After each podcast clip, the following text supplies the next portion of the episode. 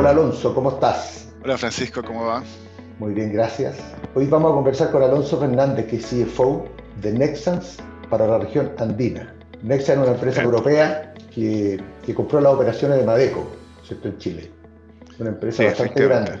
Alonso, quiero partir preguntándote, como te contaba en off, sobre una carta que tú escribiste al diario financiero acerca eh, de una experiencia que tuviste cuando entraste a un círculo financiero post 18 de octubre, en una reunión donde se discutía, ejecutivos chilenos discutían, digamos, que producto de la crisis social, tal vez había que desarrollar una mirada más global, de salir, eh, perderle el miedo a salir y transformarse en un ejecutivo global. Te lo pregunto, tú eres, tú eres boliviano con una carrera internacional, educado en Europa, y esa mirada me interesó mucho. Cuéntame un poco de, esa experiencia, de tu mirada al respecto. Efectivamente, bueno, soy boliviano, estudié en Chile, pregrado, e hice el, posgrado en, Europa. Y en Chile tengo la sensación de que hemos vivido tal vez, en mi caso, casi toda mi carrera profesional, pero no sé, cerca de 30 años que ha sido bastante estable, uno, uno sabía qué esperar, poco riesgo político, poco riesgo económico, no sabíamos a lo que iba. Y nuestro vecindario históricamente no ha sido así. Yo vengo de Bolivia y en Bolivia eh, el, riesgo político y saber qué va a pasar un año es algo muy relevante. Y la gente trabaja así, las empresas crecen, eh, son rentables y funcionan teniendo esa variable incorporada. Y en Chile eso no era un tema hace dos años. Hoy día yo creo que sí es algo algo que lo tenemos más incorporado. Nos tocó estallido social, después nos tocó COVID, entonces tal vez estos dos últimos años los ejecutivos hemos crecido bastante. Y sí, en ese momento cuando escribí la carta, yo veía que era una, posibilidad para los ejecutivos para entender cómo funcionaba la economía y el mundo afuera y también perderle el miedo, ¿no? Vemos muchos ejecutivos que llegan a trabajar a Chile, pero mi experiencia es que hay menos chilenos que salen a trabajar afuera y creo que es una experiencia súper, súper enriquecedora tener una, una experiencia internacional. Estoy de acuerdo. Y buen punto. Es decir, de hecho, si tú miras la empresa de Lipsa, los CEO, muchos son argentinos o de otra nacionalidad. están más acostumbrados por lo mismo que dices tú. Salieron antes a hacer carrera internacional por los, por los temas políticos y económicos de sus países. A nosotros en Chile nos tocó una generación donde había mucho más estabilidad, no había para qué salir, digamos. Pero eso va a cambiar, va a estar cambiando, digamos. Yo creo, aparte de que no había necesidad de salir, la gente tenía mucho miedo de salir. Decía, ¿cómo me voy a ir de Chile, que es un país estable, a un país eh, más peligroso, más inestable? No, no, no, no, se le veía el valor. Correcto. Oye, Alonso, a propósito de lo mismo que dices tú, de, de, estos riesgos políticos que hay en Chile, eh, COVID, etcétera, en corto tiempo, en menos de dos años, ¿no es cierto?, todos los ambientes han transformado en volátiles, mucha incertidumbre, etc. El, trabajo del CFO tiene que haber cambiado en forma importante. las capacidades, digamos, a desarrollar han tenido que cambiar. La más típica del efecto en la caja, digamos. Probablemente antes era un tema que se veía de, reojo importante, pero hoy día se transformó en un tema crítico, dependiendo de la industria, en una industria más que en otra.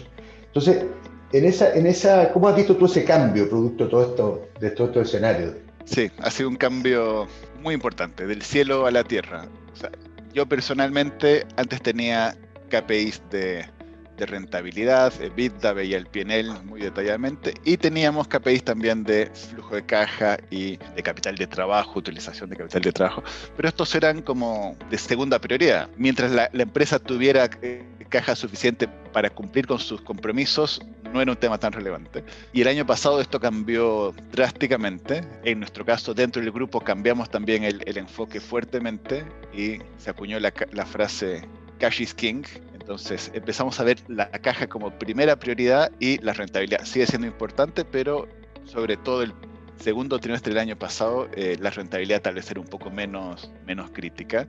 Y esto se tradujo en dos cambios. Uno es dentro de la función financiera preocuparnos mucho más de la caja, del flujo y en general de la utilización de capital de capital de trabajo y también empezar a eh, evangelizar o capacitar a las otras áreas no financieras sobre el impacto de sus decisiones en la caja.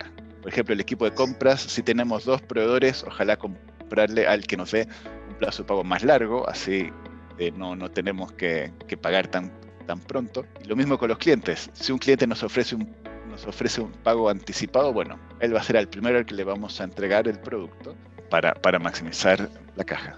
Alonso Nexa es una empresa europea. Eh, en Europa, eh, la variable ESG está mucho más desarrollada. Cuéntanos un poco la experiencia. Tú me decías, Nexan, ustedes están, bastante activos en el tema. Yo creo que hay, una, hay, un, área interesante compartir de una empresa europea versus varias empresas chilenas que están empezando, digamos, en este proceso, dado que reportar. No sé si está aprobada la, norma, pero está lista para ser aprobada, para reportar los, temas ESG. Sí, en, en Nexans eh, tal vez partimos un poco más tarde que otras empresas europeas, pero hoy en día sí el ESG es algo central en la estrategia. Nexans recientemente presentó una nueva estrategia al mercado. El propósito de la empresa es electrificar el futuro. Y esto va de la mano con, lo primero, apoyar el desarrollo de la electrificación del transporte, eh, viene también de la mano de tal vez reducir la, el carbono en la matriz eh, de generación y apoyar más las energías renovables.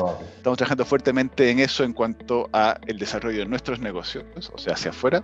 E internamente el tema ESG también es tremendamente importante. Ahora estamos trabajando en reducir la huella de carbono de nuestras plantas por el lado medioambiental. Por el lado social, eh, todos los elementos de relacionamiento con las comunidades que tal vez hace 20 años no eran tan relevantes, ahora están en el centro de la estrategia.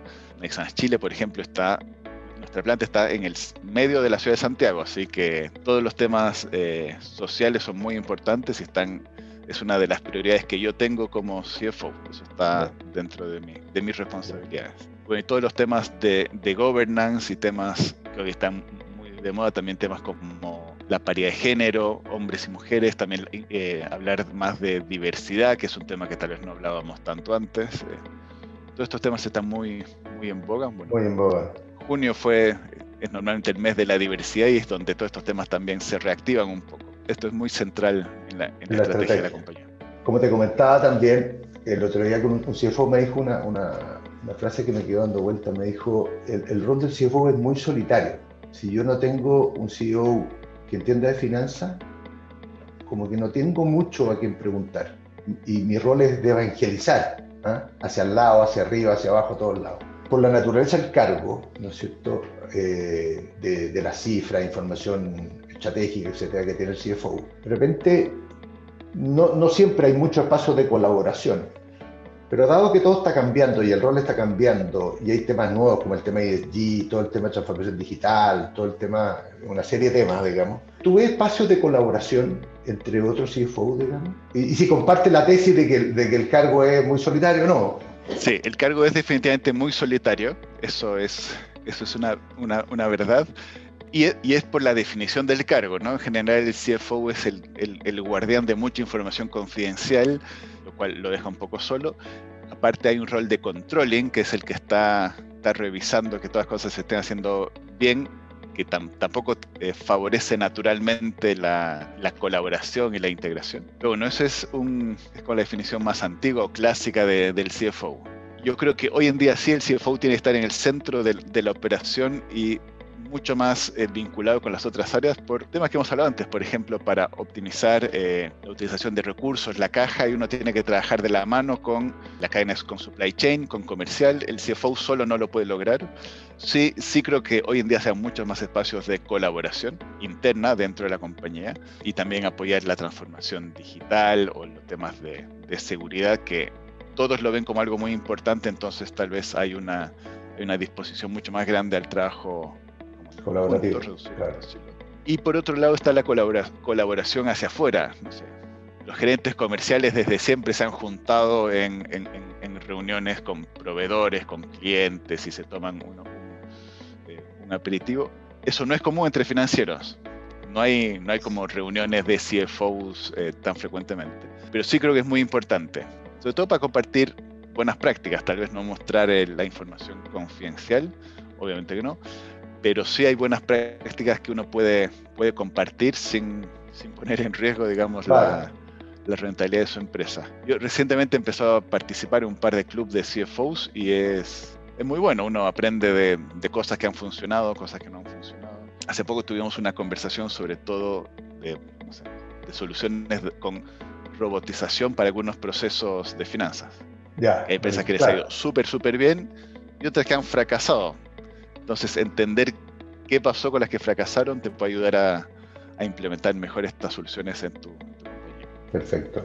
Oye, a propósito de lo mismo, ahora una mirada de futuro. Tú decías, bueno, en la pregunta tú decías, mira, esta es la mirada antigua al CFO, pero hoy día eh, eh, tiene un rol nuevo.